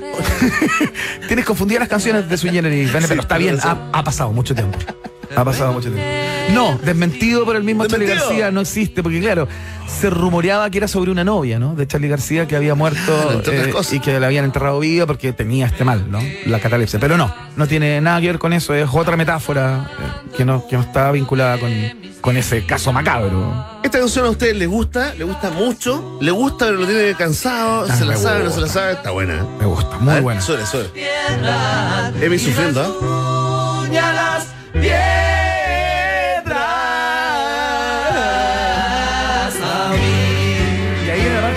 progresiva, ¿no? De esta canción, que luego Charlie García explotaría de manera importantísima con Cero Girán.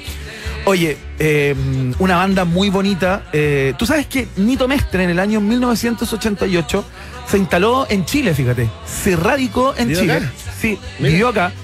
Y hizo un dúo con, con Gatti, con Eduardo Gatti. Gatti Eduardo. Sacaron un disco, de Bien. hecho. eh, apareció un CD en aquella época llamada Entrada de Locos, que se lanzó solamente en Chile y en Mendoza.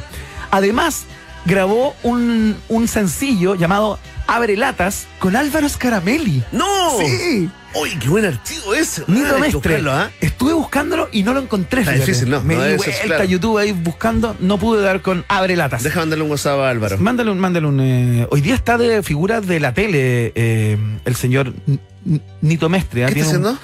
tiene un programa de música y anécdotas en donde Mestre conduce automóviles icónicos de colección. Se llama Rock and Road. Perfecto. Es un buen nombre. Listo. Tremendo nombre. Así que en eso está Nito. Ha tenido muchos discos solistas. Por supuesto. Así que le mandamos un saludo y nos despedimos con esta muy breve. A ver. Me echo de su cuarto gritándole. No tienes profesión. Confesiones de invierno, ¿cómo no iba a estar? Tuve que enfrentarme a mi condición. Recuerden, ¿ah? Ratitas, roedores, los veranos en el Quisco. Y aunque Digan que va a ser muy fácil. Qué cosa más linda. es muy Bueno, con Nito Mestre entonces y Cero Gira, Cero Gira y Sui Generis. eh, despedimos este viaje en el tiempo, Pene Núñez. Aplausos para el piloto guerrero. Y nos vamos a los resultados parciales. ¿Quién me dará algo para fumar? Bocas en que vivir. Sé que entre las calles debes ¿Pero qué onda? ¿Vamos a escuchar los Nos resultados quedamos parciales? pegados, nos quedamos pegados. Entrégate, Iván. Bueno, quedémonos acá, po. Entrégate. ¿Sabes qué? No demos los resultados No, parciales no, y no. escuchemos entera la canción. Ah, no, el disco entero, toda la discografía. ¿Sabes qué? Agarremos los paneles estos el cuello y hacemos una fogata. Sí, Aquí mismo. acá adentro. mismo y tráigame una guitarra. Traigan la guitarra. Sí, ¿sabes qué? Voy a llamar al Michael, weón. Dios es empleado. ¿Andáis con, ¿Andáis con plata o no? Sí. Sí, sí, también se le puede hacer transferencia, no hay problema. Llámalo nomás. Ya, vamos con los resultados parciales de la pregunta del día. Rock and Pop tienes un permiso 24-7 para la pregunta del día. Vota en nuestro Twitter, arroba Rock Pop, y sé parte del mejor país de Chile. Un país generoso de la Rock and Pop. Santiago, el ministro Giorgio Jackson afirmó que la escala de valores y principios en torno a la política de este gobierno dista del anterior y también de la generación de centro izquierda e izquierda que les antecedió, ¿no? Recibiendo recriminaciones, ¿ah? Con metáforas que incluían unicornios, ángeles y arcángeles. Te preguntamos a ti, ¿qué opinas de lo que dijo el ministro Giorgio Jackson? Atención, ¿ah? ¿Te podría sorprender el resultado de esta encuesta? Mira, en el último lugar de las preferencias está la gente que dice esto es un ninguneo, tal vez gratuito, ¿no? A los ex concertación con solo un 4% de los votos. Más arriba, en tercer lugar, se ubica la opción ya se disculpó, démoslo por superado, ¿no? Con un 15%. En segundo lugar, aquí está la pelea, ¿no? En segundo lugar de las preferencias, con un 38,9%, está la opción. Fue una frase con mucha arrogancia y prepotencia por parte del ministro. Y un poquito más arriba, con un 42,1%, liderando esta encuesta. Estoy de acuerdo con Giorgio, ¿ah? Mira, la mayoría del pueblo, un país generoso, hasta el momento está de acuerdo con las declaraciones del ministro Giorgio Jackson. Agradecemos, por supuesto, rápidamente a todos los que votan y comentan. Salvo Parra, Troncoso Paulina, Wayne Bruce, Marcelo González, CLG74, Álvaro Fuentes. Sí, a ti también. Vox Populi, Vox Day. Miau, miau. Si tú tienes preguntas, nosotros tenemos respuestas. Esto fue la pregunta del día en un país generoso.